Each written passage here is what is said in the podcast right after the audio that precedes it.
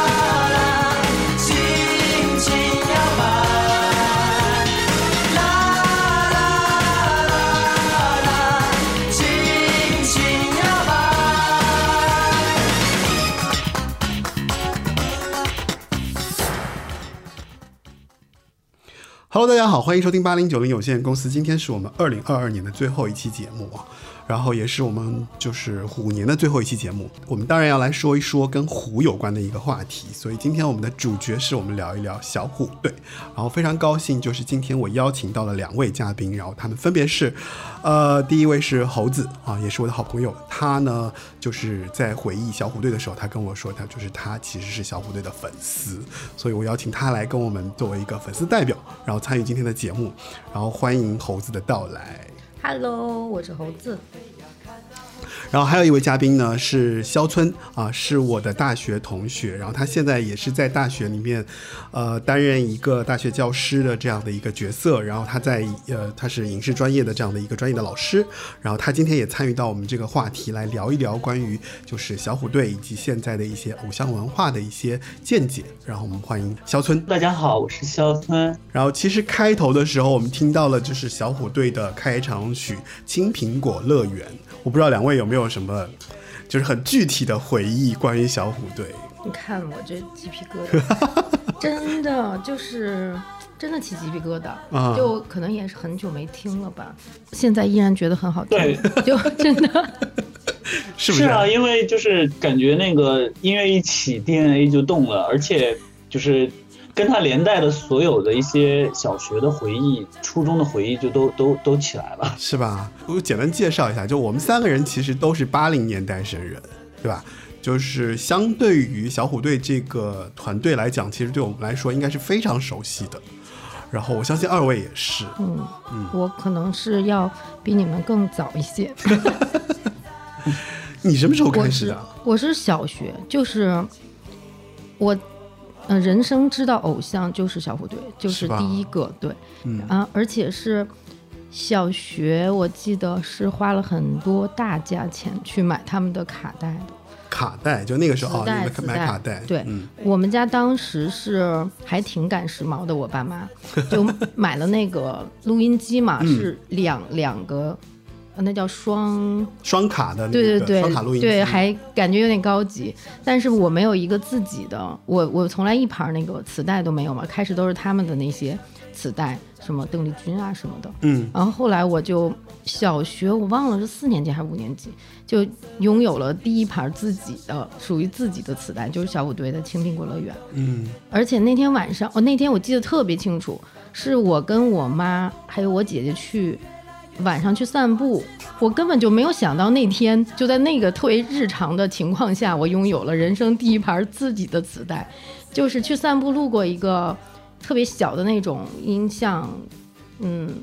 音像行、音像对店，，现在那时候唱片店吧，都对都不叫，其实就是特别小的一个小嗯，小像小卖店一样很小，但是它就是卖磁带的嘛。我我然后我们就去路过，我就去看，我妈可能就感觉出来我非常想要，很喜欢，然后就反正莫名的我就有了一盘儿，然后就是在一个很日常的情况下拿了一个那个特别让我激动的。那个磁带回家，到回家还那个晚上都没有听，就因为太晚了，还一直在在那里边，就是感觉有点不真实，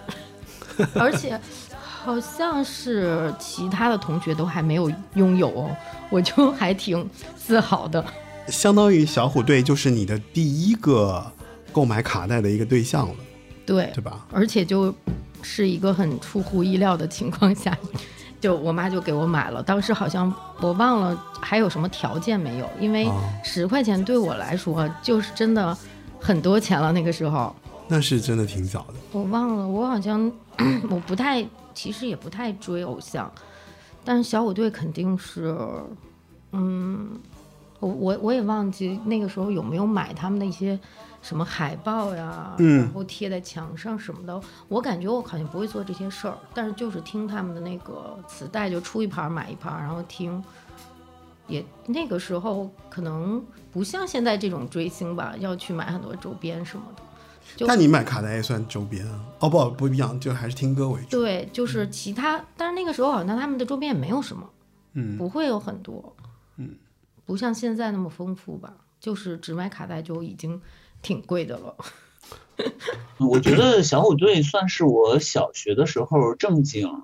呃，迷恋过的一个一个一个偶像团体啊。嗯而且我觉得，呃，我我比那个猴子年纪稍微小一点啊，所以那个我九零年上小学一年级，然后我印象特别清楚，就是。呃，我一开始就是班级里面突然就多了一盘磁带，大家当时我们那个班级教室里面有一个录音机啊，就是那个录音机是可以大家一起放，就是放一些歌什么的。然后就是，所以同学有的时候会把家里面的磁带拿出来，然后我们课间或者中午的时候会分享那个那个歌。呃，然后结果呢，那个磁那个那个录音机就是小学一年级的时候，当时其实还挺时髦的，因为。呃，正好是英语老师跟我们班级关系比较好，所以是英语老师才有的那个录音机放到了我们班教室里。然后呢，呃，我们就有一个我当时那个同桌的那个女生，她拿了一个，我现在回想应该是一个盗版的小虎队的磁带，但是呢，就是放放了听了之后，我们就觉得说哇，就是特别的青春洋溢啊，然后有一是挺青春洋溢。听到的，我们在这之前所听到的那些流行，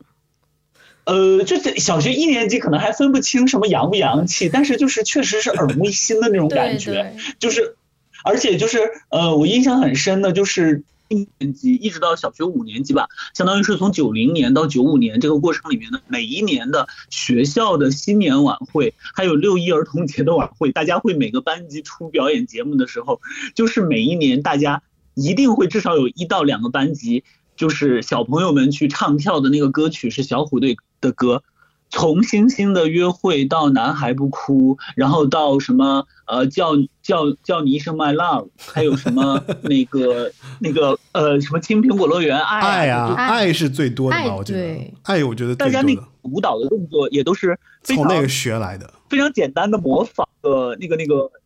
那个那个那个里面的 MV 里面的那个嗯就是大家的动作，然后就基本上就是选三个人，然后就是组成一个假小虎队的团体啊，然后在台上 然后蹦蹦跳跳的，就是感觉。嗯，特别的青春，也特别的洋气。就是那个时候还没有“时尚”这个词，但是就感觉说啊，这个比起其他的班级都在跳什么闪闪的红星啊，什么啊什么歌颂二小放牛郎啊，但是就就是时髦很多。对凡是选择了跳小虎队的班级，就会感觉说，哎，这个节目大家愿意看，就是很朴素的一种喜欢。然后那个我，呃，而且而且我觉得我小的时候有一个很独特的印象，我不知道猴子有没有啊，包括那个阿文有没有，就是说，呃，咱们小的时候好像有一段时间能收到一个电视台叫卫视中文台，啊，我啊就是是想说这个，对所以所以收那个卫视中文台的时候吧，就感觉就是呃，就经常能看到小虎队在卫视中文台里面参加的各种节目，然后你就会就是比起比如说像王菲啊，或者像什么那个时候其他红的一些歌手，就是周华健啊，就是你你知道他们的私下的信息是很少的，但是因为小虎队呢，它本身又是一个比较像学生的状态，另一个呢，他们当时也参加了很多综艺节目，所以呢，就恰好在卫视中文台里面就能看到他们的很多 很多的节目，什么什么什么鸡蛋碰石头，还有卫视发烧 妈呀，什么的，好然后多那个时候。就就对对对对对，就是就就是算是最早的综艺和呃歌唱一起就是混搭的这样子的一个一个组合吧。然后然后等到我上小学五六年级的时候，我还很神奇的看过一个小虎队演的电视剧，叫《游小侠龙旋风》。哎，不是，呃呃，小侠龙游侠是电影啊，就是《小侠龙旋风 》，就是虽然没有苏有朋，但是里面有吴奇隆和陈志朋，就是就是就是，所以当时对他们的感觉就是这三个男孩儿真的是 影视歌三期发展，就是很立体的，突然就出现在了自己的生命里。对，因为其实，在八零年代末的话，台湾正好其实也在经历这种，就是从校园民谣到流行歌到偶像的这样的一个过渡嘛。所以，其实我个人觉得，就是他们算是挺划时代的。就是其实，在那个时代的时候，他们算是一个新的一种一种业态吧。嗯，从明星业态的角度来讲，就是他们其实不完全是好像是从歌的角度出发，就包括其实我们今天在聊这个节目的时候，我当时我其实也在想嘛，就是因为，呃，我之前做包括像做齐秦啊，包括像做一些歌手啊，你会觉得说，就是这个歌手本身的音乐质素很值得拿出来跟大家就是去去探讨或者说去分享，但是其实到了小虎队，你会发现，呃，好像他们的歌其实都挺模式化的。然后这种模式化呢，你会感觉就是它有一种工业糖精的这种 这种初期的那种工业糖精的这种做法，就是因为它是首先我我记得他们就是从选秀出身嘛，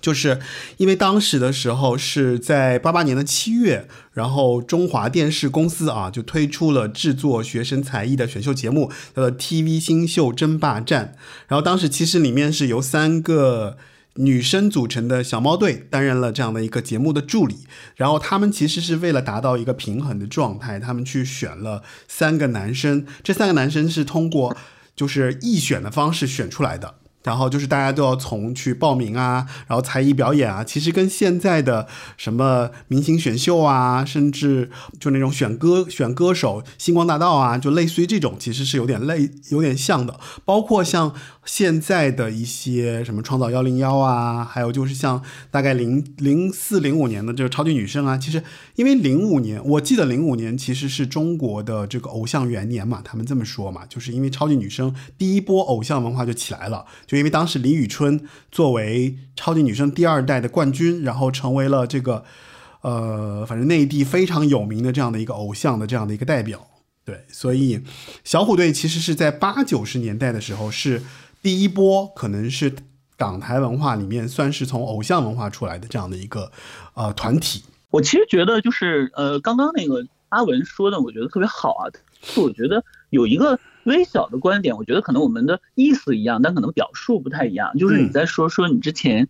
呃，比如聊齐秦的音乐啊，或者是呃其他的台湾的那些很厉害的音乐人的音乐的时候，我们会只聊音乐。但是你刚刚说好像小虎队它是一个呃有点工业的感觉，嗯但是我会觉得就是比如说我们在聊一些，比如说齐秦啊，或者是呃包括罗大佑啊、周华健啊这些非常非常优秀的音乐人的时候，我们肯定会更关注到他们本身的音乐力量。但是我会觉得，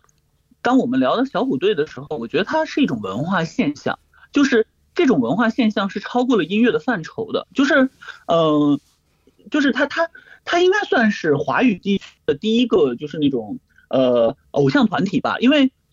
八五年的时候日本出了一个很有名的偶像团体叫少年队嘛，没错，然后这个小虎队其实相当于是呃模仿着少年队出来的这样子的一个团体，而且像他们最红的那首歌《青苹果乐园》，其实实际上就是相当于是翻唱的。的，对，少年队的歌。对对对对对，但是呢，我就是说，呃，我我我我现在回过头来再去听小虎队啊，或者是再去看小虎队的时候，我会感觉就是大家对于小虎队的那种喜欢，不只是把它当做一种歌手去喜欢的，而是把它当做一种时代的方向去喜欢的。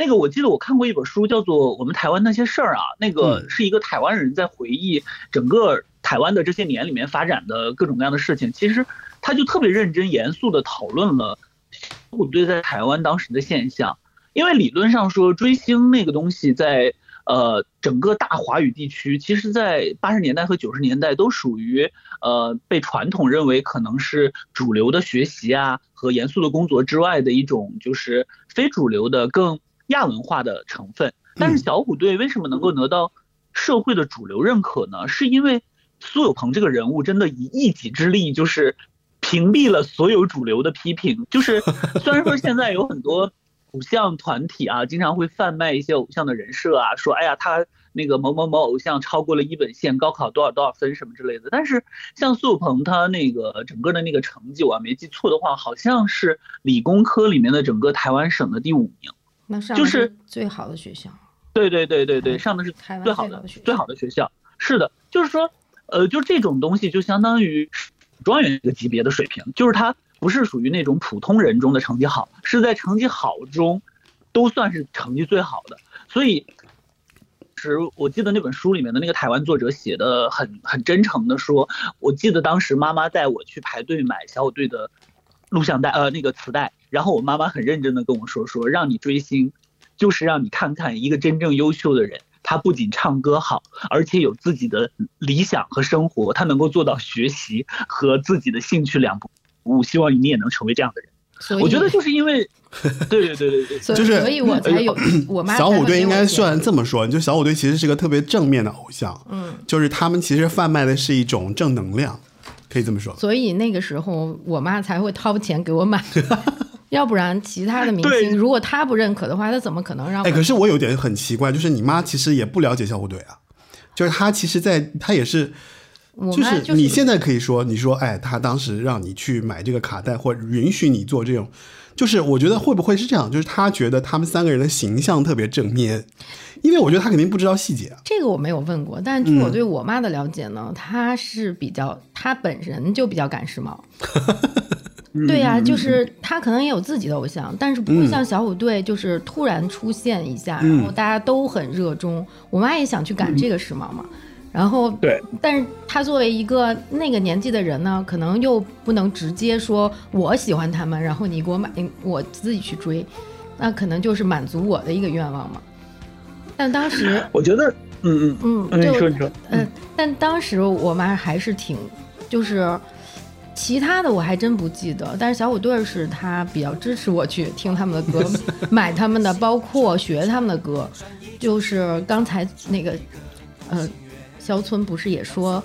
小学还有到中学都会去唱嘛？我记得我妈当时还挺鼓励我们去排演一个那个小虎队的歌，就是那个爱。哦，你妈鼓励你啊？对我去排演呃对，因为我妈本身是文工团的嘛，她是唱歌的。哦，嗯，然后她那个她就说，呃，当时我们占用了学习时间去排，就是元旦的一个节目，就是选的小虎队的那个爱，而且当时他那个爱比较宽泛嘛，其实也不是不是说的爱情啊什么的，就很其实泛化对，很泛化所以我就觉得还挺巧妙的。嗯就所以说，当时老师和家长也不会说你你怎么会唱一个爱的歌，也不会这样，就是还挺鼓励我们去排那个那那个我我印象也挺深的，因为也是像刚才肖村说的，其他都还在唱红歌的时候，我们去排了一个又跳又唱的那个小虎队的爱，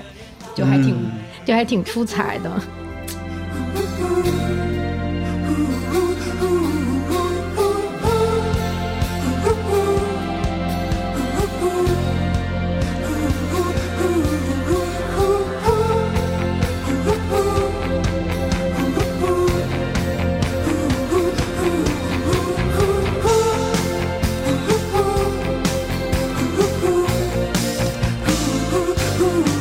把你的心，我的心串一串，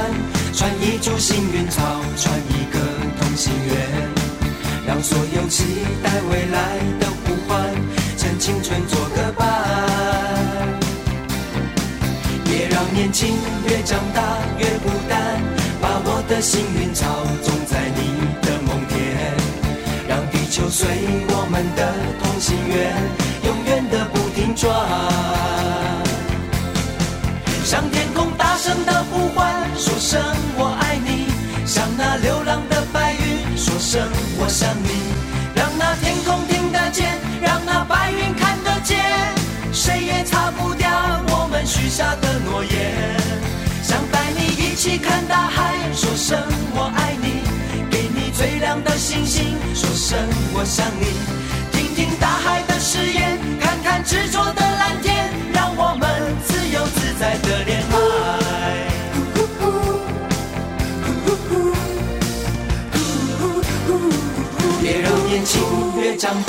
孤单，把我的幸运草种在你的梦田，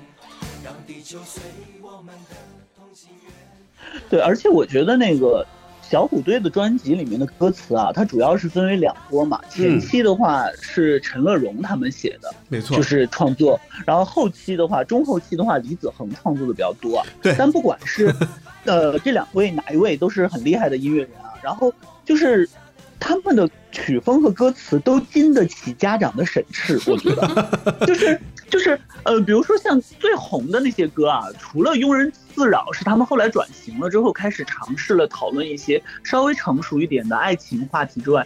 前面的大部分的歌曲都是在讲青春的时候的我们要干什么，而且我觉得特别不容易的是，小虎队表达的跟后来表达的青春的状态不一样，他们不再表，他们就是不表达丧文化，也不表达什么忧愁啊、迷惘什么的，他们表达的是一种。如果要是拿日漫来比喻的话，就是特别的传统的王道日漫，就是少年特别正能量，我大概就是你看那个什么爱什么之类的，他使用了手语，那这个、嗯。这个手语的这个舞蹈形态，一下子就把这种爱从简单的小情小爱放到了一种人类层面的大爱。然后呢，比如说像什么呃，这个我记得它里面有一些比较冷门的歌啊，什么年轻的英雄啊，还有今天看我小虎队之类的这种歌，它那个歌词我们今天看的话可能会带一点稚嫩的感觉，但是它里面词都是属于什么告诉世界不要相信冷漠，相信自己，什么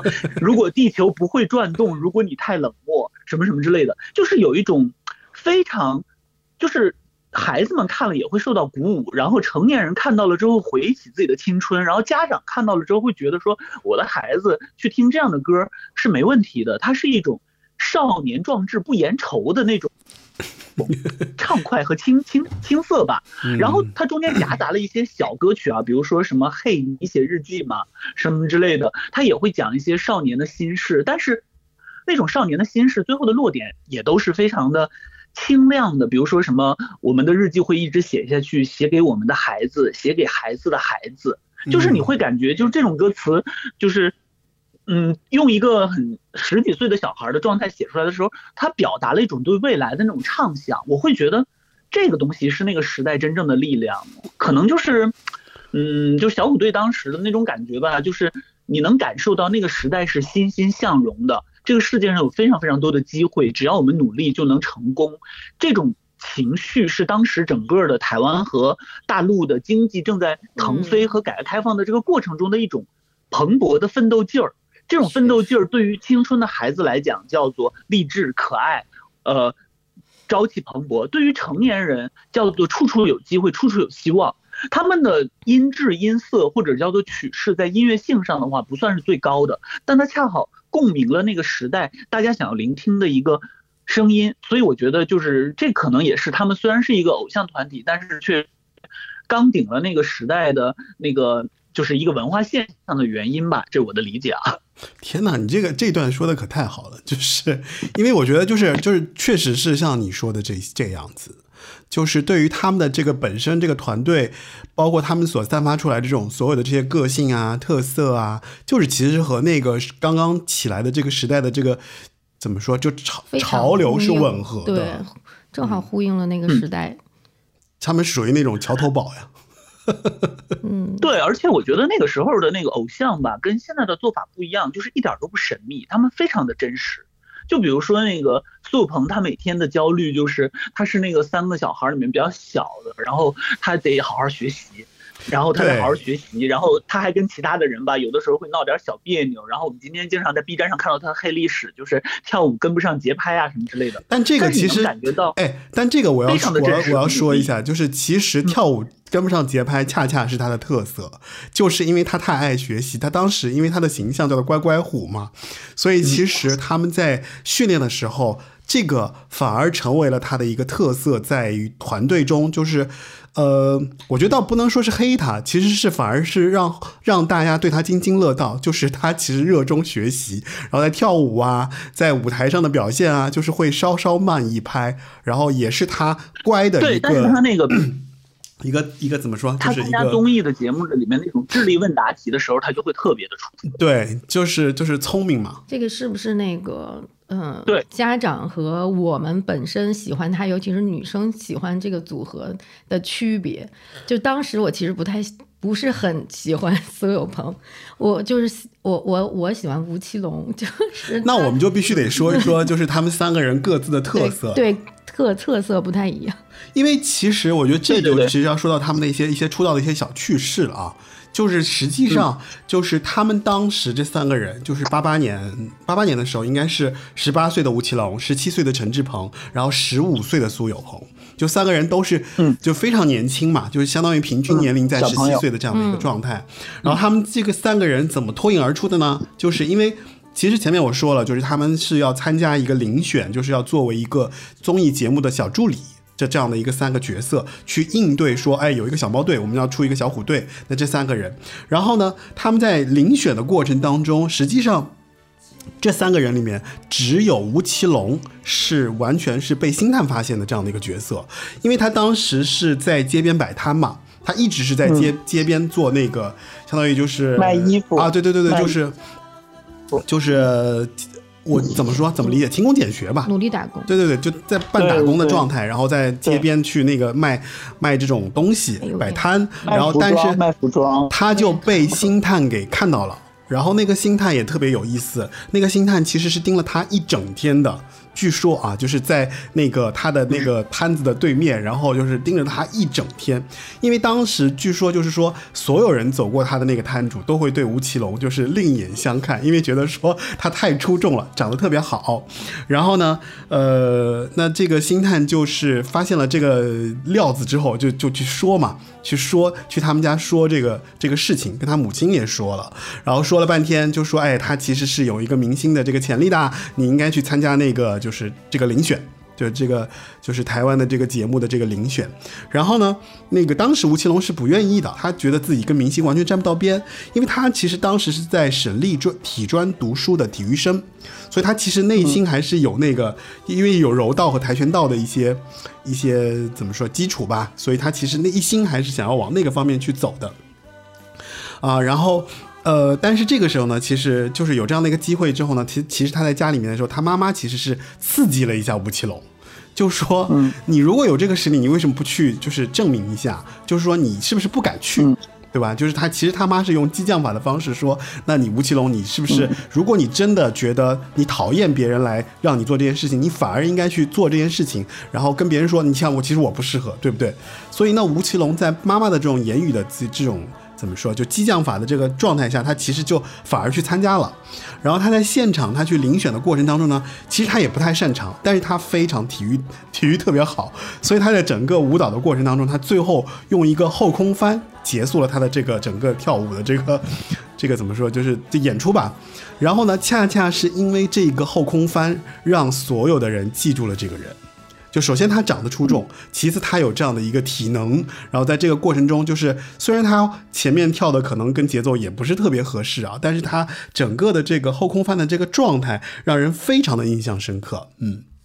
小女生就对，就剑气满满。对对对对对，然后非常酷，就是你想啊，在三千多人的这个挑选当中，就有这么一个人，哇，这英气十足，对吧？这肯定女生肯定会特别喜欢嘛。就你想，你在学校里面，你你篮球队的人，你是不是肯定会特别？大家就是女女生肯定会愿意看这种体育好的男生嘛。对，然后对就是因为这个原因，所以他是第一个就被就被挑选下来的人。然后后来就是苏有朋和那个陈志朋，那苏有朋呢和陈志朋其实就是表演性质了。然后陈志朋呢占了一个先机，就为什么呢？因为陈志朋当时他们说特别像张国荣，张国荣对，因为他有点那个就是张国荣的那个影子，说他就是像一个小张国荣在翻版。然后陈志朋又是一个，他是一个从小就学那个舞蹈啊、音乐啊，就是本身基础就特别好，对，所以他也就很脱颖而出。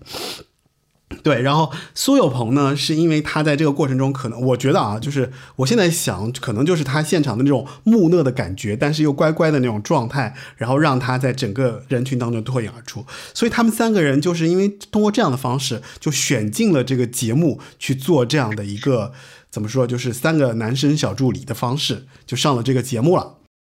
大家好，我是乖乖虎苏有朋。大家好，呃，我是霹雳虎吴奇隆。呃，大家好，我是小帅虎陈志鹏。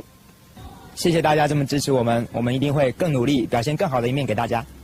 呃，来到这边感觉很好，那歌迷朋友对我们也很热心，很支持我们。那我们也希望有机会能够常来。呃，我是觉得待人诚恳是成功的开始。叫小虎队，小虎队这个名字也非常有意思，不知道当初是怎么想起名叫小虎队的？呃，因为我们节目另外有三个女孩子叫小猫队，嗯，是。那为了搭配她们，我们就叫小虎队。还有呢，各自都有非常有特点，就乖乖虎哈，怎么起名叫乖乖虎呢？啊，我想大概是我长得比较。斯文的啊，比较斯文，比较乖吧。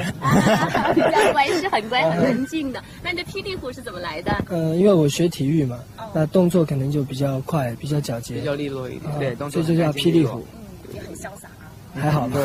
那我我是。他很帅啊。啊，长得帅啊。可能是个性上或者是外表上给人家感觉就是蛮帅劲、蛮冷漠的，所以就叫小帅虎。哦，很帅气啊，很帅气。在小虎队还没有出专辑的前半年，就等于八九年的年初的时候，因为他们就出了这个《青苹果乐园》，当时是跟那个作为新年快乐跟忧欢派对两个组合一起出了一张合集，叫《新年快乐》，然后他们跟忧欢派对一起唱的《新年快乐》啊，那个时候只出了三首歌，就因为这三首歌以及他们在综艺节目里面的一个怎么说亮相吧，然后就一下子就成为了一个。怎么说？就是就刚刚肖春说的，其实就非常符合那个时代的影响，或者说时代的这种召唤，然后就变成了那个时候的一个非常丰碑一样的形象。所以他们的经纪公司或者是就是选角的这个，嗯，选了他们三个，是不是？也就是他是有自己的意图的，就是三个不同。哦，对啊，三个三个不同特色的角色啊，对啊，然后涵盖了尽量多的人群，是这样吗？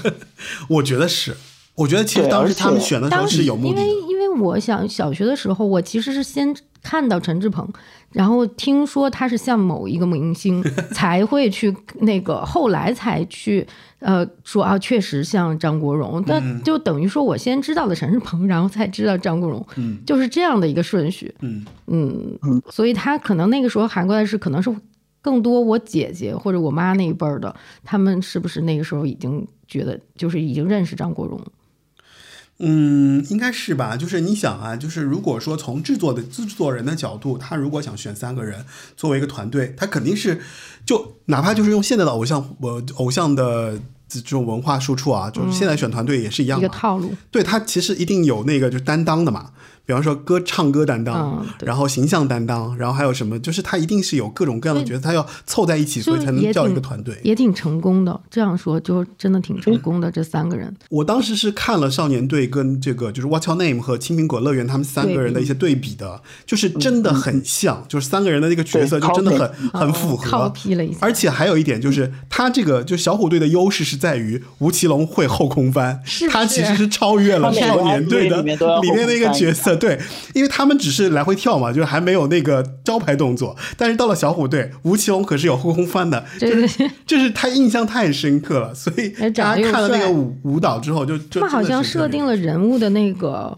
就不同的那个表现出来的特征，然后也让那个吴奇隆表现的特别酷。是的，不笑。是的，嗯，就是吴奇隆在回忆的时候，其实一直在讲嘛，就是他们三个人里面，就是他是。就是公司规定的，就是你不能笑，因为你是你是霹雳虎嘛，你是酷酷的霹雳虎。那小时候我们不知道是给他规定的呀，就是觉得我这个人就是这个样子，又又酷，然后嗯又有技能，就是对，所以你记忆当中你会觉得说他好像就不太爱笑，嗯。但是其实后来采访中就是有提到吴奇隆其实说过，就是说他特别他特别苦恼。吴奇隆有两个苦恼的点，你知道为什么？一个点是吴奇隆觉得自己的嗓音不好，他觉得自己的嗓音特别沙哑，嗯，所以他其实是挺痛苦的。因为为什么？因为你想，他当时在遴选的时候，其实也不是因为唱歌而被被看中的嘛，对吧？是因为他的身手、矫健的身手，以及他长得就是长长相的原因，所以特别出众。那后来他在团队里面，其实他就在培养的过程中，他其实对自己的嗓音，他其实是非常的，呃，我觉得他其实是有点自卑的，因为他觉得嗓音不好，他觉得自己嗓音的特色不够有特色。恰恰因为这个特色，反而成了后来大家喜欢吴奇隆的一个点，就这很妙哎，就是他自己觉得不好，但是其实大家反而觉得吴奇隆的嗓音特别有记忆，就是你一听你就知道，因为吴奇隆后来有专门，他们自己其实各自有也有发展嘛。有抽有出出个人的专辑，出那个胡奇隆的那一首就是呃，祝你一路顺祝你一路顺风，非常的火。因为我记得好像祝你一路顺风是我们好像小学毕业啊，然后初中那个大家要离开啊，就一定要听那首歌，唱那首歌，对。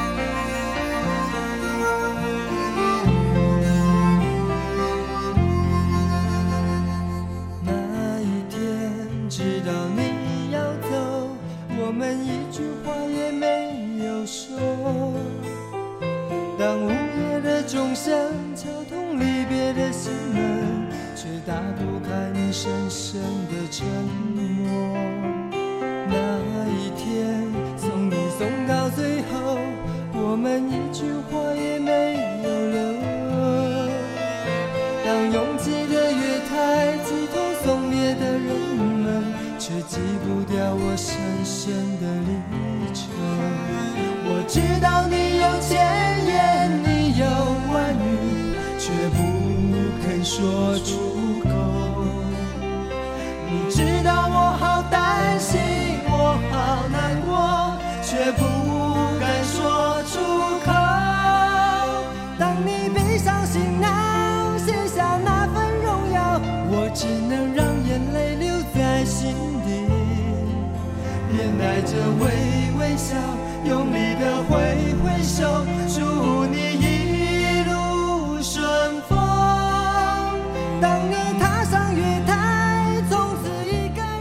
刚说他有两个苦恼，另一个苦恼是不笑啊。对，另一个苦恼就是不笑嘛，就是他他一直不笑，一直不笑。就是他其实是挺爱笑的，但是因为他有这样的身份在身，所以他其实很尊重公司对他的这个设定，所以他在任何采访过程中他都不能笑。然后呢，他每次他们三个人完了之后，另两个人就笑得特别开心嘛。然后。他们三个人在交流的过程中，另两个人会说：“我们笑的就是也挺痛苦的，因为什么？因为一直要保持那个健康的形象，所以一直要露出牙齿的笑。然后就是就是他们各自交流的时候都会提到这些苦恼，我觉得还挺有意思的。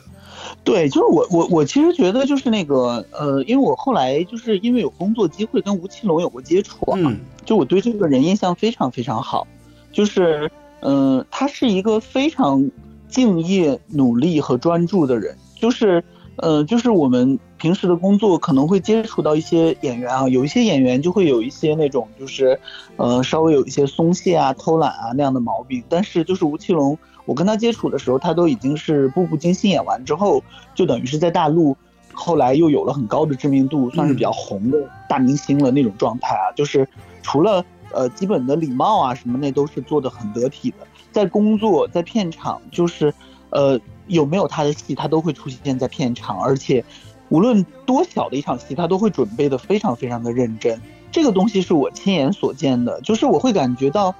你比如说，呃，小虎队这三个人啊，我在想说跟后来的明星有什么区别呢？就是他算是这个偶像模式的最早的这一波，所以当他们被选择出来的那一刻呢，有两个外部环境是现在不一样的，一个是那个时候的台湾的整个的经济。发展的状态可能还是在上升的这个过程中，贫富的差距和阶级的分离没有那么明显。明星也就是呃，就是在在电视台开了工之后，然后接着就骑个小小自行车或者小电动车就回家了，这样的一种特别日常的状态。所以那个明星是跟普通老百姓走的非常近的。第二个是呢，偶像团体这个概念也是刚刚从日本那儿学习到了，在台湾开始实践，所以大家并不知道他们会成为一个多红的明星。所以呢，他们的这种跟日常没有脱离的状态，让他们在成为大明星的同时，他们还是保持了自然人或者普通人那个状态。这个就让我们觉得他们又耀眼，但是又亲切。另一方面呢，那个年代因为刚刚开始出现这种明星的状态，没有被后来那么多的条条框框啊，呃，不管是经纪公司，还有后来的粉丝的这种反向的要求啊，把他们束缚住，所以他们虽然有被那个各方面的要求，但是我们还是能感觉到他们特别真诚的那一面。他们不是靠人设而活的，而是恰好他们就是这样的人设。所以呢，这两个点。就跟那个时代我刚刚说的，它的整个的那个旋律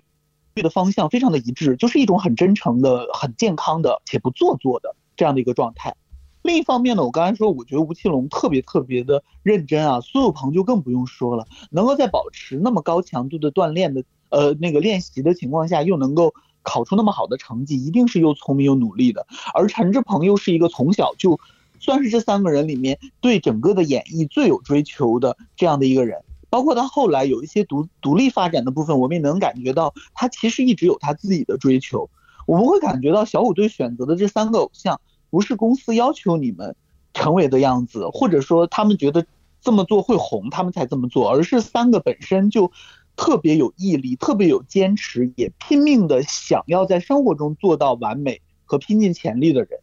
然后再恰好被时代选中，然后他们既没有脱离跟。普通人的生活状态，但又有了一个普通人的耀眼，所以我觉得他所成为的那个偶像或者是时尚的状态，是我们普通人觉得我们就要成为这个样子的状态，而不是一种景观，就是我们远远的觉得他真美，他真好，但是我要想成为他好难好难。他特别积极健康的状态，是给了我们一个，如果我想变好，我想努力，会成为怎么样子的一种可能。我觉得这个是小虎队他们的。不说团魂吧，但至少是那个时代给我的一个感受吧。我觉得，哎，我说到这个，我一定要提一下，就是其实小虎队是有十二字真言的，你知道吗？当然知道啊，就是因为偶像，就是对于小虎队，其实他们在他们的号召歌迷啊，包括那个什么，我不知道猴子知不知道，他们其实是有十二字那个真言的。这十二字是什么呢？就是知道，知道，知道，知道，知道，重荣誉。守守秩序，然后会读书，懂礼貌，就是特别的说教的。哎，我觉得很就是你现在想想看，现在的偶像哪有这种这种标标语啊？就是他他还要给他们有这样的一个定义，很像是某一个学校的校校校训校训，很亲切。对对对对，很有意思。他就是那个，他不是那种很虚空空的要求，就是一个好像咱们自己班级里面老师或者是班长也能提倡出来的要求。所以我就觉得说，小虎队其实，在当年他们之所以有这样的成就，在某种程度上说，其实他们反映了当时那种大家对于偶像文化的一种非常正面的一个理解，以及他们展现了这种很正面的这种这种方方方面吧，对吧？就是很正向的再去再去用，就是去包装偶像，然后把偶像推出到市场，然后也用这种很。呃，要求很高的方式去要求他们，包括他们在过程中，就其实你也提到了，就是他们自己的努力呀，他们自己在练舞啊、练歌啊，同时还要学习呀，还要去做很多很正向的事情。其实他们相当于被当成一个榜样在推广。对，而且我觉得小虎队的那个发展吧，其实是有两个阶段构成的。第一个阶段是他们自然的阶段，就是从八九年一直到九五年。大概这是他们整个的音乐的第一个阶段，然后呢，我觉得很幸运的一件事情就是，大概九六九七年之后，他们三个人各自发展，在影视的领域里面又取得了一个很好的成就。吴奇隆呢，他除了演了呃徐克的《梁祝》之外，后来又演了《创世纪》，那么这个从九七年到两千年，就使得他在影视上一直有很强的号召力。那至于苏有朋和陈志朋就不用说了。他们的《还珠格格》应该也算是 再往下一代人的记忆，所以我印象里非常非常深刻。就是小虎队的磁带是在整个的音像店卖过两波的。第一波呢，大概是从九零年到呃，因为我九零年上小学嘛，那个有了上下学的机会才有可能 看到音像店。从第一，我的印象里是他们第一波从九零年到九五年，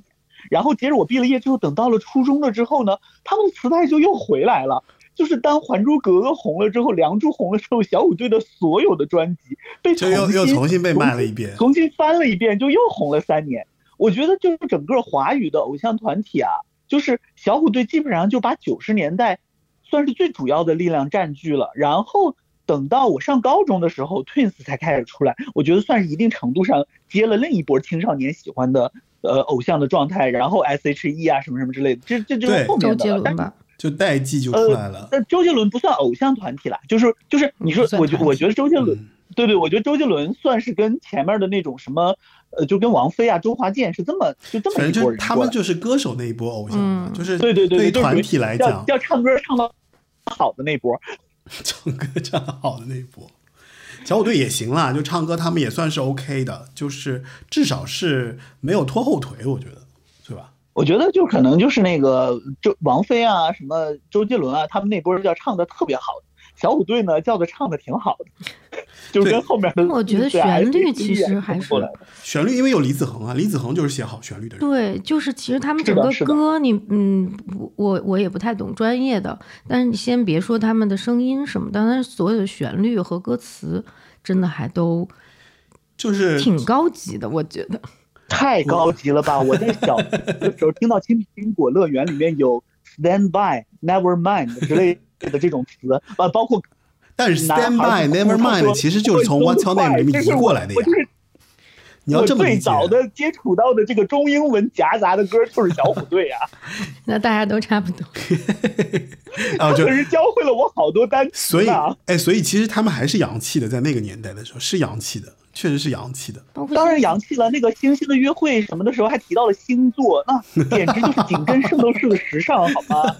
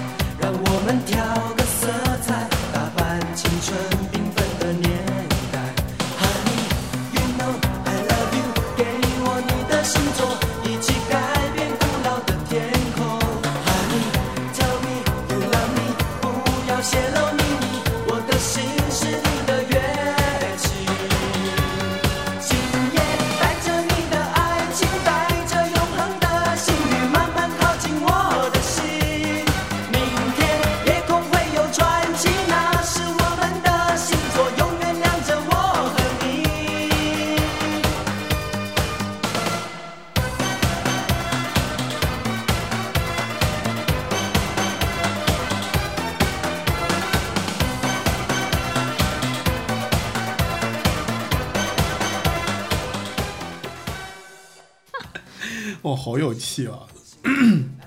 而且你看，叫你一声 My Love 这个歌，他们唱完了之后，后来又被张智霖和许秋怡吧，在香港的时候又翻唱了一遍，就。确实证明旋律很动人，才会被重新翻唱。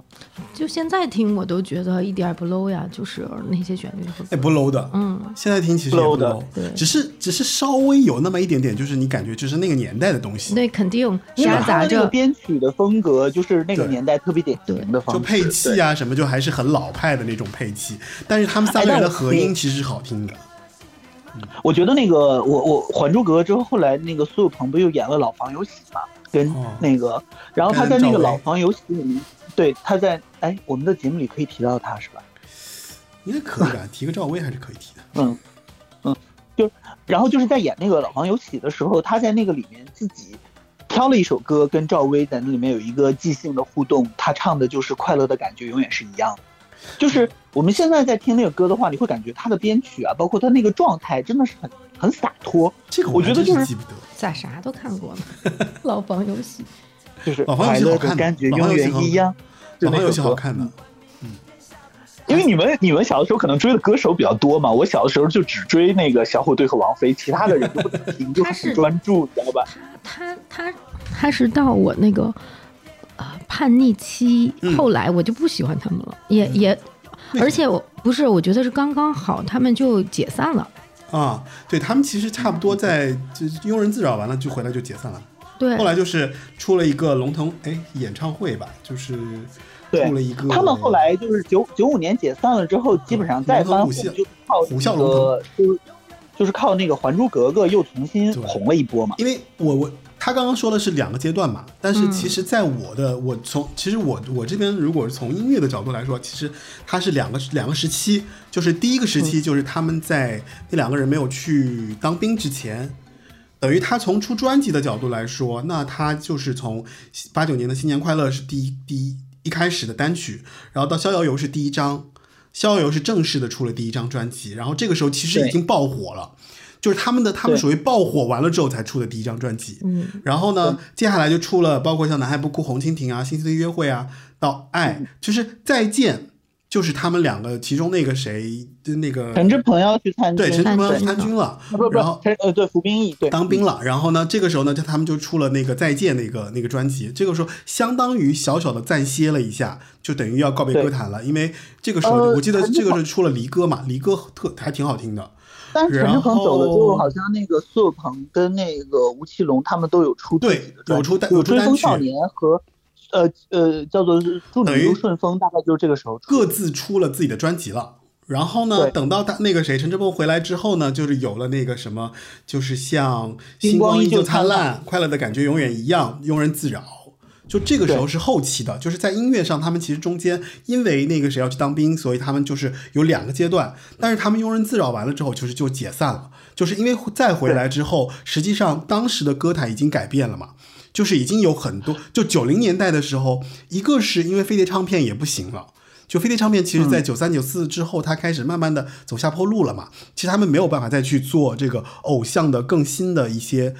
一些怎么说，就发展啊，或者说内容啊，或者这方这方面其实是非常弱的，就是等于唱片公司已经不行了。然后他们几个人呢，也是在市场上，就是说这个风头确实过了。有更多的这种音乐团体呀、包括音乐作品啊，就是百花齐放了，所以你已经不是一枝独秀了，对吧？就是大家已经看到各种各样的人，所以慢慢的就是好像就是声音也没有那么的强烈的时候，这个时候他们就很快的就选择了解散，然后就就各自发展去了。去演影视剧去了，嗯，对，就各自做各自的，包括专辑啊，包括去拍拍戏啊，就就变得很快。对，对，而且我觉得他们 其实，在影视上的天赋都还挺好的，就是还挺好的。嗯，是的，是的，就是不管是演的电影还是电视剧，都是能够成为很多代人的集体回忆吧。我觉得别的不说，至少《还珠格格》和《情深深雨蒙蒙》就是应该算是很多代人的青春回忆。我觉得，但我觉得你要这么去理解啊，就是我觉得也不完全是说他们有那个，肯定也是有天分啦。但是我觉得其实从他们唱歌出道的那个，他们内心所骨子里面散发出来那种努力啊、认真啊、向上的这种积极的感觉，也意味着他们在后来面对各种新的机会的时候，他们一样会用这种方式去打拼自己的这种事业上的一些转向的。所以包括他们去拍片，包括他们去拍戏，我相信他们在现场，就是你刚刚说的那个，就是包括吴奇隆也好，包括苏有朋啊、陈志朋也好，他们一定是非常努力的去去重新去接住演员的这个角色。对吧？所以他其实是要给别人做出一些呃状况，说你看我们小虎队，我们既然去做演员，我们也会像小虎队那样去追求我们的演艺事业。所以他们一定会去接住说，哎，我我有了这个机会，我还是会像当时去做歌手一样的努力去做新的这样的一个角色。所以。正因为这样，我觉得，所以他们后来在面对新的机会的时候，才也是很容易就抓住了这些机会，让自己能够再次的呃火火怎么说就火起来。所以这个是一脉相承的。我觉得他们那个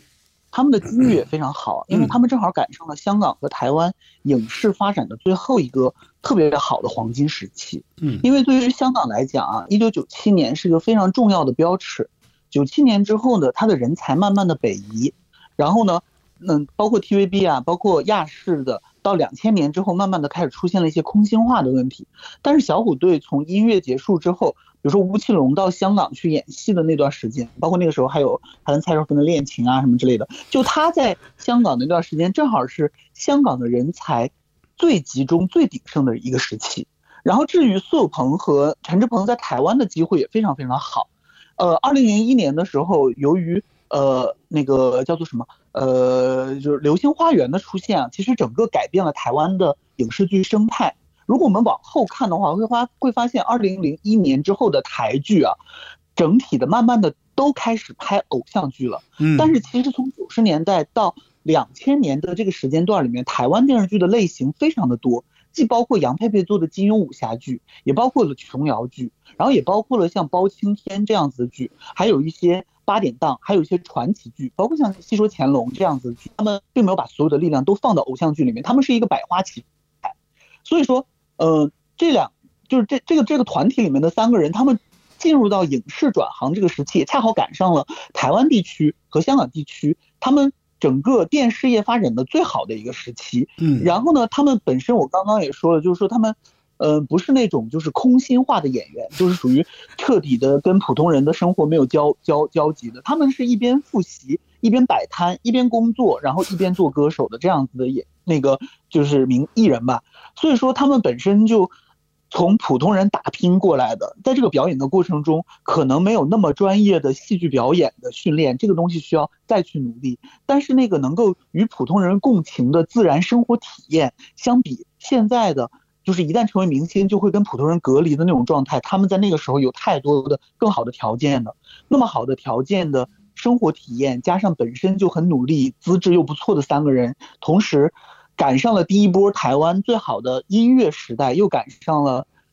香港和台湾最后一个最辉煌的影视时代，所以他们的这个音乐到影视的这一路走红，我觉得就不算意外了。嗯，对。那他们其实刚才就说，他们跟普呃跟普通人比较相似啊，然后真诚啊，打拼，其实是整个我感觉八九十年代就咱们小时候那个娱乐圈的。嗯，艺人都同都是有这种感觉，是的，是的，跟跟现在是就截然不同。哎，这就真的要让那个谁，好像现在就要让那个谁，让肖春来给我们说一说，就是当今的偶像文化和过去的偶像文化那个时候真的是，你像其他咱们知道的也都很拼，或者在对呃工作上的追求啊，然后还有在做人方面啊，这些就是听到的，就比现在的明星真的是强太多了。就对，因为我觉得其实说到偶像产业的话，其实基本上好像。无论是内地也好，无论是台湾也好，或者香港也好，就说我们现在的偶像文化其实都是来自于日韩嘛，对吧？应该都是日本、韩国那一支过来的。就是我是说现在啊，就跟以前那种可能还不一样一些，因为以以前可能还会有一些原创性，就包括尤其是小虎队啊什么，他们还会有一些自己对于这个偶像的理解。他们会有，就是唱片公司可能会对他们有自己的一些，呃，相当于台湾本土对于偶像的一些注解，然后放到了这个团队里面去去经营，或者说他们怎么样去尝试去训练他们。但是其实到了现在，我觉得偶像文化其实是有很蛮大差别的，因为包括像前两年，即便是超级女声和那个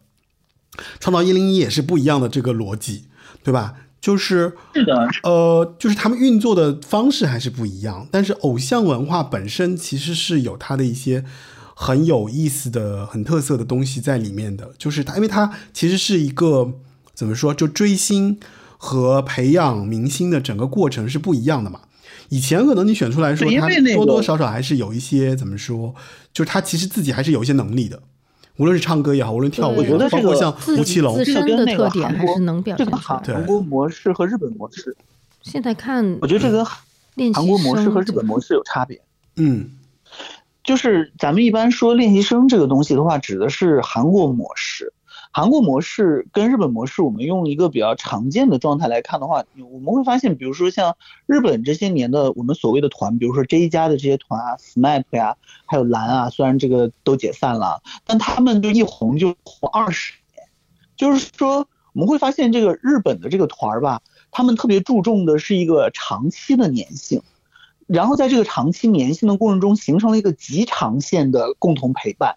但是韩国的这个团的模式。就是在更迭的速度上，其实要比日本快的，而且他们的这个竞争压力也大。然后后来呢，那个又出现了就是邱元康的那个模式。我觉得邱元康的那个模式其实就是，呃，采用了一些小剧场表演和私域接触，呃，贩卖私域生活接触，然后有一种养养女儿的那种感觉啊，这个又是另外一种模式。这里我补充一下刚刚，这里我给大家补充一下啊，就是你可以嗯待会儿可以继续说，就是邱元康的模式其实就是 AKB 四十八的这样的一个形态，AKB 四十八。就是包括像现在国内的 S N H 四十八呀，就这些偶像团体，就是都来自于邱元邱元康的这个模式。我记得他们其实是有一个叫做 A K B 四十八的经济法这些东西，对吧？就你刚刚说那些，就是是的，是的你，可以继续说。是的，是的，所以就是其实说，所以说说从少年队那个时代啊，然后那个时候是偶像产业刚刚起来，其实并没有形成一些特别大的规模，但是从九十年代 J 加慢慢的兴起啊，日本的模式整个形成了整个的这个日本的那些偶像组合的这样的一套运作方式，嗯，包括呃，比如说呃，怎么跟粉丝见面，成立粉丝见面会，对对对。然后呢，他们要上综艺，然后上综，然后像比如说 J 家，他们非常重视他们学员本身的素质，就大家开玩笑说山下智久和樱井翔，呃，拉动了整个 J 家偶像去好好读好大学的这样的一个风潮，所以他们基本上是从那个绝月中学毕业，然后他们的绝月中学也是一个很好的这样的学校，然后就是就会有艺人的这些课程，然后等于他们从那个时候就是一边练习各种就是表演的能力，另一方面也要学习编导、主持这样子的这种东西。所以说，他们的艺人在文化表达，然后演戏表达上还是比较全能的。然后，然后同时呢，呃，他们因为跟电视台的关系比较好，又有很多常青的节目，会出现这种传帮带的状态，一点一点的把这个。新的团的人慢慢的脱颖而出，都变成常青的状态，而老一代的艺人并不会迅速的隐退，而是以不同的角色合适的方式一直出现在日本的影视歌以及综艺节目的各个领域里面。这个是日本的模式啊，但是韩国的模式的话，我觉得它的整个的竞争和迭代性要比日本快得多。呃，比如说日本的话，我们会感觉像木村拓哉的团，或者是呃蓝的这个团的话，就是我们感觉好像好几十年他们都在，包括山下智久，他们虽然解散了，但是他们的身影是一直出现的。但是比如说韩国的话，我们会发现每隔一段时间就会有更激烈的打榜，产生更独特的新人，是因为我觉得韩国的很多模式，他们更注重一些视觉上的东西，这种视觉上的新颖和刺激，以及包括舞曲上的这种呃这种这种电音的这种特色，他们是团的特色。然后他们的很多人物的话，每个人也属于他自己的人设，但是这个人设吧，他不像日本那种真真正正的特别扎实的那种状态。所以说，韩团的那个更新的速度整体要比日本快得多。然后我我们就会发现，一般一个团红了几年之后，他们就会有新的团同质化的团迭代过去。然后这个韩国的模式，然后这个走了一遍之后呢，他们也会进行团整个韩团的大选秀。那这个东西挪移到中国的话，其实就是幺零幺系列的这样子的一个选秀。那么至于看不出区别好吗？就是卷呀、就是就是各种卷啊。但是是特别表面的，就是文化就卷到已经，就是包括像呃，然后至于那个 邱元康他们那个模式，又是另外一个模式。那个模式的话，是不是？比如说像我们说 AKB 啊，他可能不会像韩团里面那些人，就是成为大众化的巨红的人，或者像木村拓哉这种国民性的，提到他亚洲谁谁都知道。比如说 AKB 里面的很多人，普通人对他们的了解没有那么多，但是对于他们的本身的粉丝的粘性，却是整个的这三种模式里面最强的，因为他们真真正正的做到了。把他们当女儿一样，从一个普通人看着他们一点一点成长，而且这种成长是从一个小剧场开始，看着他们如何拼命努力，到慢慢的交互，然后我会一点一点的为你打头，然后一点一点的把我的影响跟你互动结合，形成属于你的个性，然后直到你有一天走出这个舞台，走到更大的这个世界，它是一种粉丝与这个。呃，偶像之间的深度交流，而这种深度交流看起来好像是一个亚文化相对窄的状态，但在这个领域里面，他们的投入、他们的粘性是远远超过刚刚所说的那两种团的普通的粉丝的那种狂热的。所以说，对这是三种模式吧，算是啊，对对，其实真的有点像乙女乙女游戏。就是就是，其实呃，我我也觉得，就 A K B 那一套东西就特别像特别养成，就是你就像自己养了一个娃娃，这个娃娃从什么都不会，然后到变成大明星的过程，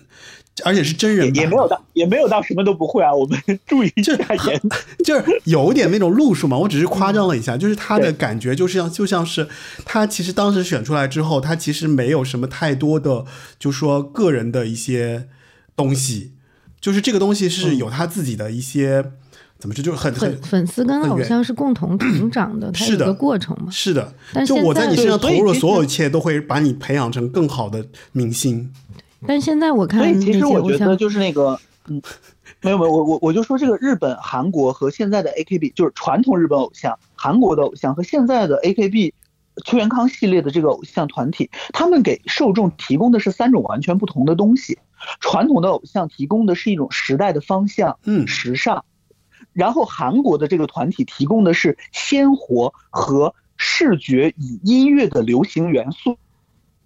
然后呢，以及各种各样的人设。然后呢，这个邱元康的这个这个系列的这个养成，他们提供的其实是陪伴你的时间，嗯跟你一起度过人生低谷的寂寞。所以说，他们其实三种团体，他们从资本的角度来讲，他们贩卖的本身就是不一样的。一种是贩卖时尚和，呃风嗯、生活方式的一种新鲜的呃生命力，另一种贩卖的是这个最硬的舞曲、最时尚的视觉表达。然后这个东西很快可以成为各种呃舞社里面跳舞模仿的对象，他们的 MV 和 他们的整个的这个穿搭都能够成为一种一种领先，但这个东西更迭也会比较快。然后第三种的话就是，对，第三种的话可能就是属于他们看起来，如果不是粉他们的人会觉得，哎，他们甚至还有点普通，但是他们共同跟你分担了你在最人生最低谷、最寂寞的高压情况下的一种精神陪伴。追他们的人知道这可能只是一个产业的泡沫，但是他给你提供的那个精神慰藉是实打实的、真真正正能温暖到他的。那这种温暖就像一种心理倾诉一样，所以它也是最动人的。所以就是三个，就是我们用音乐或者用呃审美的角度去衡量的话，可能会得出一些不同的结论。但是从一个受众市场获得的角度的话，其实每一种团或者每一种偶像文化能够赋予的它的受众的内容本身就是不一样的，但都是切中了那个需要的受众群体的心坎里吧。不过我我想我想再回顾回来一下啊，就是因为我觉得你其实分析的特别清楚，只是我是觉得就是无论是这三种类型的某一个偶像，其实他们也都有另外两种的一些小的特点，只不过没有那么对对对那么明确，对吧？你包你包括像他们都是相互交融的嘛。是的，就是中间其实还是有一些地带是渗透在一起的，就包括小虎队，其实也有养成的一些，呃，一些一些一些角度，只是它没有那么明显。包括像韩团，其得这个实它也有那种，比方说就是呃陪伴你的时间啊，只不过它的短时间比较短暂，因为有一些团也很久，所以我觉就是得这个东西我觉得互相其实还是会有一些渗透。嗯，是这样子，你只要是一个明星，就会有陪伴感。但我们从研究的角度来说的话，我们看他是不是具备养成陪伴的特性的话，不是看这个人有没有给粉丝陪伴的感觉，嗯而是这个明星所匹配的打头制度是怎么设计的。对对对对，小虎队，小虎队之所以我们不不这这是个明星就有陪伴感，为什么我们不说小虎队是那种养成类的明星？因为那个时候没有相匹配的所谓的什么打头机制，没有什么握手会、见面会，或者只有那一刻你才能拿到他的签名照或者是周边的这样的东西，也没有粉丝会的那种极为复杂繁琐的规定。是的，没有就是说这种规想这种规花钱都定的这没有地儿种东西，这种规定的东西其实是资本所构建出来的，所构建出来的规则，在背后的金钱逻辑的情况下，其实是不断的引导粉丝的逻行为逻辑的。那这个东西是我们去看它背后的规则指向，我们会说这个是贩卖的是整体的一个明星的时尚态度，这个贩卖的是不同的舞蹈和不同的妆法，然后这个贩卖的是私人的陪伴。我们这个东西是看它背后的我们花钱的方向被官方所允许的维度，是从这个角度来看。那我就真的要给你们俩补充一下，就是关于小虎队马拉松万人签唱会签名会被迫取消的那个事情，因为人太多是吧？就是其实是八九年四月的八号，在台北国父纪念馆，然后举办了他们第一场就是呃万人签名会，就是他们要给所有人签名，然后叫做马拉松。然后那个时候其实他们还不确定他们有没有这样的人气，然后呢，就其实是宣传出去了。然后三个人还自己在那边说说，如果现场来了不到三千人，那我们也我们怎么样去处理这个尴尬的情况？他们自己还做了一些小的一些讨论啊什么的。结果其实当天来的人啊，就是据报道称，其实是有据报道报道可能夸张了，有十万人。但是据现场的采访报道说，其实当时是有六七万人拥到了这个台北国父纪念馆的这个广场上，然后要去参加他们这个签名会。然后其实他们三个人到现场的时候，他们还挤不进去，他们只是签了一开始签了一下下，然后觉得说哇人潮太恐怖了，然后就说就是就后来他们就跳了一个什么花坛什么就逃走了，还挺有意思的。然后这里我其实后来还去采，就是去查了一下台北国父纪念馆的那个场地，就是它其实作为对比啊，就是在八七年的时候，五月十九号，就当时台北国父纪念馆其实是做了一个，因为他们要台湾不是要求戒严的一个政治运动嘛，他们其实当时也才来了三万人，你知道吗？就如果说从小虎队的角度来说，就是相当于一倍还多。就就如果真正角度来，他们说现场应该是有六七万人的这样的一个情况，然后导致了就是现场有特别多的这种推搡啊、推挤啊，也就是前前段时间那个什么韩国那个，跟那个有点，就当然没有那么夸张，只不过就是当时在八零年代的台湾有这样的一个签名会，而且被取，它是现场直接被取消的，因为当时所有的那些包括警察啊，包括那个就是反正现场的这个秩序已经完全混乱了。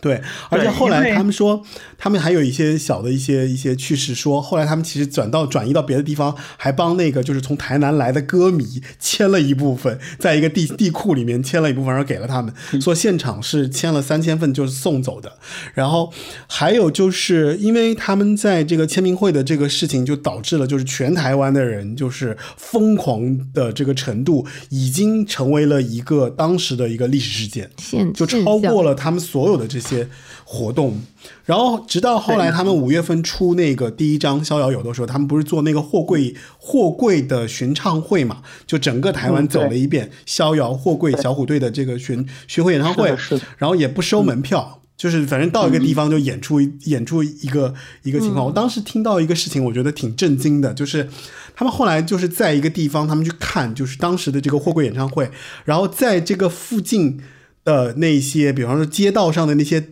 汽车啊，他们说那个货柜演唱会经过之后，那个汽车全是被踩到 踩到那种凹陷进去，说当时的人太多了，所以就是因为当时他是八九年的时候到就就一个月，然后演了二十场，在整个台湾走了一遍，所以可见就是当时小虎队的风靡程度，在当年就已经是属于那种就是真的是非常夸张的程度。我我是好，你说，我我是想说，就是他们火爆的程度肯定是毋庸置疑的，我是知道。但是就是，但是当时我们能我们做的也只是说我买他的磁带听，然后他出了电影我们看，或者是呃买个最多买个海报吧。可能当时的那个偶像的产业还买歌坛上的一些对对对对对。就顶多也是杂志啊，这种就周边也仅限于此了。而且他们是不是没有当时没有开过什么大型的演唱会在大陆？就是他们在大陆是应该是没有。就就像你像现在那个五月天在哪里办演唱会都火的呀，就是当时没有都就反正我们小时候小虎队那个时候是没有这些的，就顶多也就是听歌了。嗯，还挺纯粹的，是的，是的，也跟当时产业不发达肯定有关系。嗯，还没到那个程度，对，没到现在这个程度，对，就没卷到现在这个情况。是现在我感觉都已经成为一个经济了，那个时候顶多也就是娱乐和或者是音乐作为一个爱好吧。自己都没有，他们自己都没有意识到这个东西背后的价值是多少。而且，我其实觉得就是小虎队这种歌手吧，他如果拿电影来比喻的话，他就比较像合家欢的电影。就比如说像什么黑帮片儿，就是男的愿意看；比如说情感片儿，女性愿意看。你比如说那种音乐性强的歌手的话，他就比较容易就是呃，就是他比较垂直和辐射的那那那波粉丝或者他的受众就会就会比较专注于他。但其他人的话就还好。但对小虎队来讲的话，他打通了音乐性，他扩散到文化领域里面的话，就是我记得还是那个我们台湾那件事儿里面那本书写的是，当时那个马拉松事件的时候，那个作者他也去了，他也去了之后，然后他妈妈带他去的，你知道吧？就属于这种的话，就是孩子就是是父母会带着孩子，相当于全家一起去去给小虎队应援，这个状态就相当于现在的皮克斯或者迪士尼的那个电影似的，就属于你别的电影都是一张票，这个一个电影保底就是三张。就是这个小虎队的这个粉丝的话，就属于迪士尼乐园对，就属于那个他妈妈也听，他也听。但是比如说那个时候邓丽邓丽君的话，可能咱们作为小学生就不会听邓丽君的歌，嗯但是比如说像还有一些大大人的话，他就不会听一些真的纯纯小孩的歌，但是。这个小虎队儿他就真的是能够打通，他就是属于经得起各个年龄层和各个性别和各个职业的审视。他们好，当时好像是他们的偶像的年龄层，好像是在三岁到九十岁都有，就特别可怕。这对啊，就是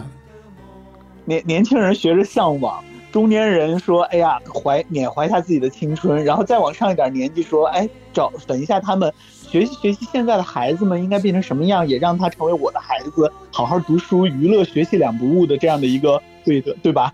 榜样。”哎，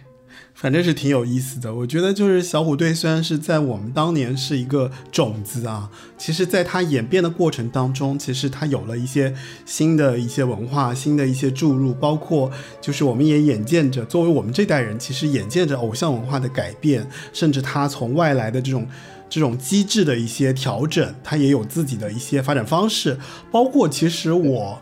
我其实自己在一四年、一一年，就是我也在一些公司里面工作，其实也有涉及过关于偶像的一些东西。那我我其实非常认同，就是肖春其实前面提到的关于偶像文化的这些大的一些价值上的东西，就是包括它的输出啊，包括它所在社会上被别人认同的一些部分。那其实偶像文化也有一些怎么说，就是。不好的一面，就是包括像我们其实提到私生饭啊，包括提到一些现在的一些追星现象啊，包括这两年其实偶像文化其实在内地是完全被打击的，对吧？就是包括其实粉丝文化，其实在你你从微博上，或者是从所有的这些社交媒体上，你都能感受到，其实我们的这个整个内陆对于偶像文化的这种。怎么说，就是消化不良吧？其实现在看来有点消化不良。我反而觉得，就是说，在现在这个时代，我会觉得，我个人觉得，我会非常的希望能够像小虎队这样的偶像团体能够回来，就是能够给大家传递一些正向的能量，能够让大家看到一些，哎，好像其实偶像还可以这样发展，就是他们其实是可以作为一些时代的标杆，作为一些时代的榜样，作为大家能够积极努力的生活下去的一些，怎么说，一些一些一些参照物吧。我觉得可能是这样子，所以，呃，这也是。就在今年这个特殊时期，特别想做一期这样的节目。然后我们今天聊得特别开心啊！我不知道你们两个在，就是接下来就是还有什么关于就是小虎队的一些看法吧？就是其实今天这期节目，其实我们聊的差聊的 差不多了，我觉得是是是，我其实觉得我就再补充最后一个点啊，我嗯觉得刚刚那个阿文说那个就是比如现在的偶像有些问题，你很希望能够出现小虎队这样子的偶像，对吧？其实我觉得啊。呃，现在很多偶像的一些问题，我们经常说某某偶像人设崩啦，或者是呃某某偶像就是名不副实啊。就是一个好的偶像，他肯定是能够比较正面的引导他的粉丝的。我觉得就是吴奇隆、陈志朋还有苏有朋，他们在年轻的时候，包括到今天，他们在各自的领域里面，首先非常非常的专业，而这种专业不只是他们的业务能力，也包含了他们的工作态度、他们的人格。呃，这么多年来还是比较少听到他们，比如说耍大牌啊、有架子之类的这样子的传闻。而一般的在不管是节目上还是私生活里面，我们能感受到的都是他们的一些更公益、更、更、更、更努力，以及呃娱乐和学习和生活都不耽误的这种彼此打通的状态。我觉得可能一个很重要的原因是那个时代没有人设这样的一种说法。我们选出来的偶像还是基本就是按照自己真实的样子，在真实的基础上，然后随着整个的这样的一个团队，是让他们自己变成了更好的自己，然后凭着他们更好的自己，引领着他的喜欢他的人，我们现在叫粉丝，那个时候可能也没有那么多的说法，就叫追星族，然后大家一起看着偶像在慢慢变好，自己也跟着慢慢变好的这种感觉。所以我觉得，就是如果一个偶像是真实的，至少他是真实的基础的，他又努力的，他又是由衷的热爱这个世界、热爱自己的，他自然就能够产生一种就是，呃，跨越了这种经济制度所形成的，呃，就是这个经经纪公司这个制度所形成这种力量吧。我觉得当代的这些偶像，很多年轻人，包括现在的偶像，我觉得他们的基础都很好，然后他们也拥有的机会也很多。我其实觉得是有的时候，呃，就是那种刻意立人设的偶像就容易塌房，但相反的，就是做自己的、真诚的，在业务上、在生活态度上，呃，孜孜不倦的顺着他们想要的方向提高的话，慢慢的、慢慢的，这样的偶像反倒能够积累越来越多的粉丝，而这些粉丝是那种真真正正的有强粘性的，把自己的生活的希望和偶像进步的方向拧到一起的。我觉得这个可能就是阿文刚刚所说的那种，就是也希望在当代能出现的，像当时的小虎队那么好的那种偶像吧，这是我的理解。嗯嗯，当就当时是比较真实的感觉，他们就是本来就是这个样子嘛，你跟他的连接感也会更强一点。嗯，大就是的是包装包装的那个花里胡哨的东西少一些。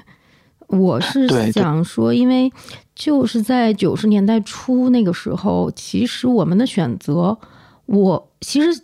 按理说现在的选择应该更多，但是我倒觉得那个时候我们可以自由选择比较比较多，因为就像刚才肖村也说，那时候我们还可以看卫视中文台嘛。嗯，我我就是看小虎队，就是没有什么阻碍，我能获取到他的那个呃卡带呀什么的。嗯、然后我又看那个卫视中文台，我记得那个时候，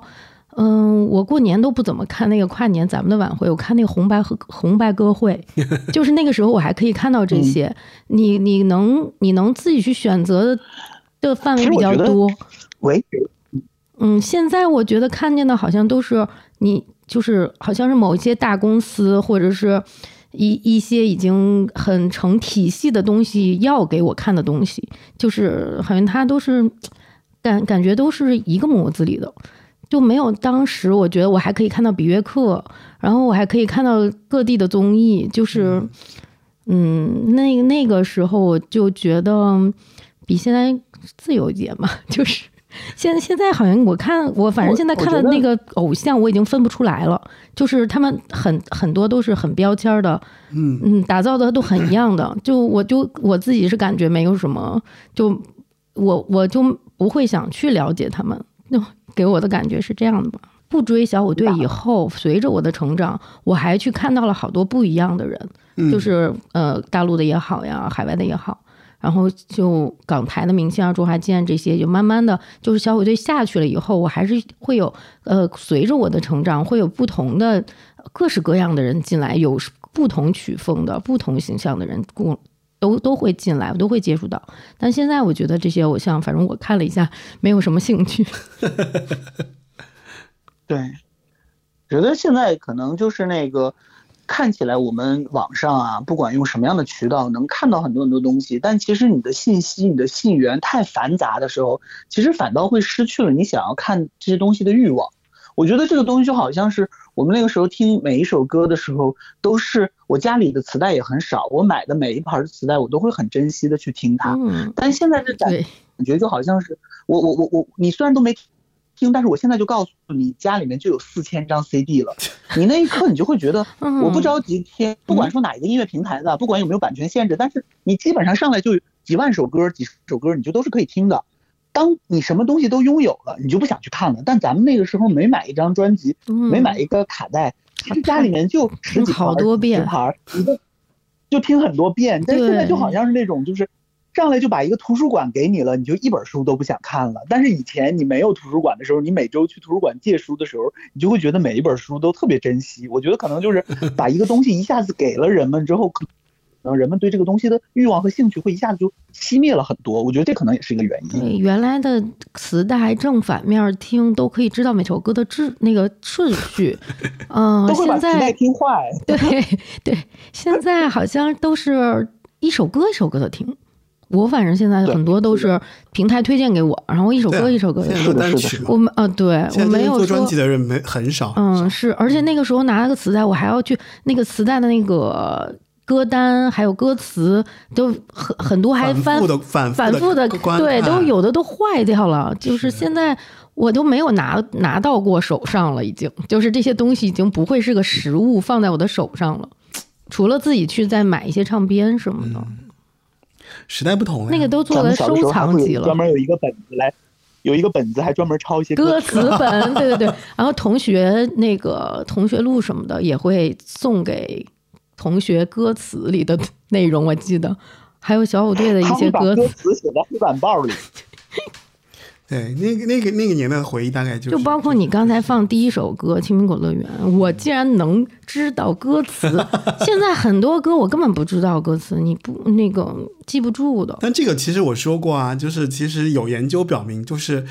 呃，人一生记得最最记得最就他最喜欢的，他记得最住最记得住的东西，尤其是音乐啊，就是他十三岁到十五岁这个周期中听到的东西。哦，我不跟你做节目还不知道呢，就是怎么记得这么清楚？就是因为这个这个观点，我记记得之前说过嘛，就是其实我们之前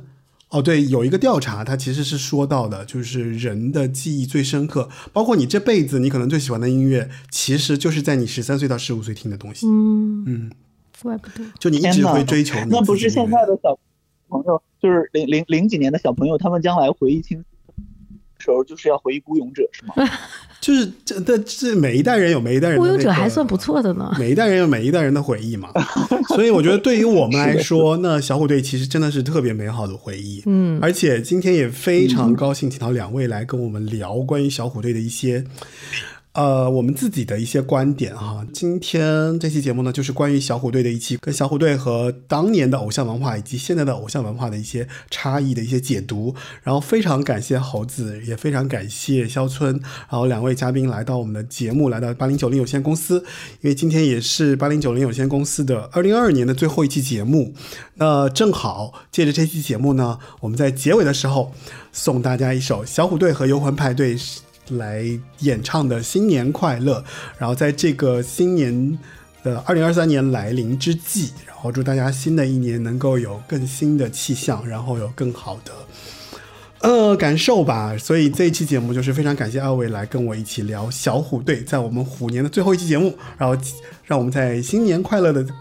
的歌曲当中结束今天这期节目。八零九零有限公司已经上架了网易云音乐、喜马拉雅、小、什么小虎队，就是苹果播客啊、小宇宙等泛应用型客户端，然后您可以订阅收听我们的这个节目。然后，如果你对我们的这个节目有感兴趣，然后你想也想加入我们的听众群的话，欢迎添加 Frankie 四六幺，啊，让八零九零有限公司的小助理把你添加到我们的听众群，然后可以跟我们聊更多的歌手，聊更多八九十年代的回忆，好吧？然后今天这期节目呢，就是关于小虎队的一期对谈节目。好，今天